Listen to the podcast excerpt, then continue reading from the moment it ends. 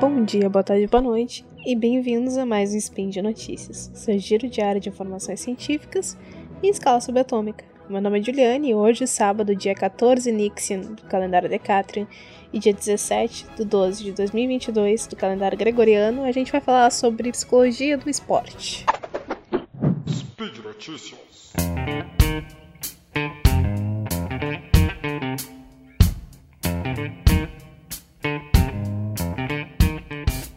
Brasileiro, frustrado com a derrota da seleção para a Croácia nas quartas de final da Copa do Mundo, foi reclamar muito no Twitter. E eu tava lá, claro, porque eu também tava com dó do Richarlison. Entre xinga técnico, xinga juiz xinga croata, uma pauta se destacou na minha bolha: a falta de psicólogos trabalhando junto com a seleção durante o torneio.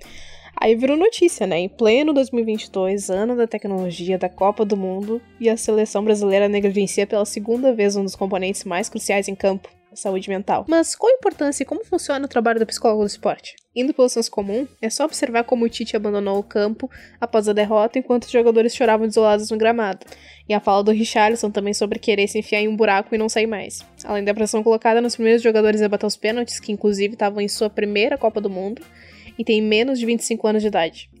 Ao mesmo tempo que a torcida abraça, ela pode ser cruel quando se frustra. E essa carga acaba caindo nas costas de cada membro convocado da seleção brasileira. E como que a gente lida com isso? Como lidar com uma lesão grave no primeiro jogo do torneio, que pode te deixar no banco por três jogos, ou te tirar de campo até o final? Como lidar com a exaustão no jogo, entender os teus limites, e aceitar que talvez tu precise deixar o campo e dar chance para outro jogador terminar a partida, ao invés de arriscar uma nova lesão? Como lidar com os xingamentos dos adversários, da torcida adversária, com preconceito, com injustiças da arbitragem, com a responsabilidade de levar uma taça tão aguardada para casa. E é aí que o psicólogo do esporte entra. Longe de uma visão simplista, o psicólogo do esporte observa o jogador e o time como um composto complexo, onde o emocional nunca é o único fator determinante da vitória ou da derrota, mas ele afeta e é afetado por outros fatores. A tensão emocional, por exemplo, pode levar à rigidez muscular, afetando o desempenho físico dos atletas, além de prejudicar também a tensão durante o jogo e dificultar o desenvolvimento de estratégias no momento crítico.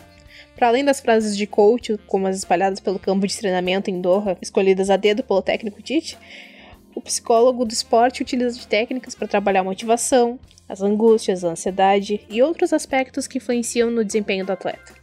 Em 2021, a ginasta Rebeca Andrade, por exemplo, fez questão de agradecer o apoio psicológico que teve durante as Olimpíadas.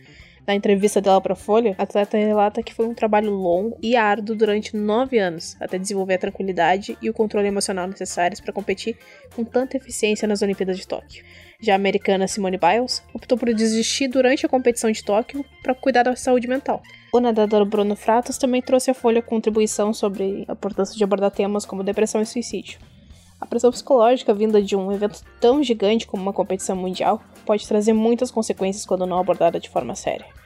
Na época do 7 a 1 por exemplo, que se deu logo depois da lesão na coluna do jogador Neymar Jr., ficou nítido como a falta de um componente tão forte em campo abalou o time. Era quase como se a gente pudesse ouvir os pensamentos deles. Se o Neymar não tá aqui, como é que a gente vai vencer esses caras? Será que ele um dia vai conseguir sequer voltar a jogar? Um acontecimento como esse traz à tona a necessidade do psicólogo do esporte, se a seleção tivesse uma equipe de psicólogos em mão, essa temática teria sido abordada muito antes e o time não recairia tanto nas costas de um único craque. É impossível não se abalar com uma lesão tão séria, mas talvez o placar tivesse sido um pouco diferente, mais importante, talvez o emocional dos nossos atletas não tivesse ficado tão comprometido. Através de um acompanhamento multiprofissional e sendo observados como seres complexos e completos, os nossos atletas podem ir cada vez mais longe de suas carreiras e com desempenhos ainda melhores. Mas é isso, gurizada. Os links para as fontes utilizadas nesse spin vão estar logo abaixo no post. Deixe seu comentário, crítico ou elogio aí embaixo. E esse podcast não seria possível se não fossem vocês que nos auxiliam no patronato. Se interessou em nos ajudar a fazer divulgação científica gratuita, contribua através do Patreon, Padrinho ou PicPay. Mais informações aqui embaixo. Um abraço apertadinho e até o próximo Spin de Notícias.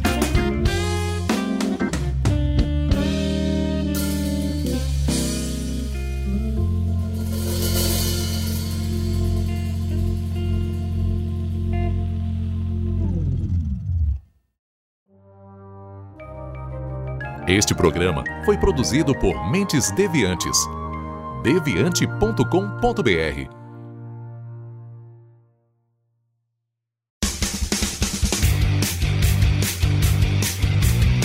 Cortes, edição de podcast.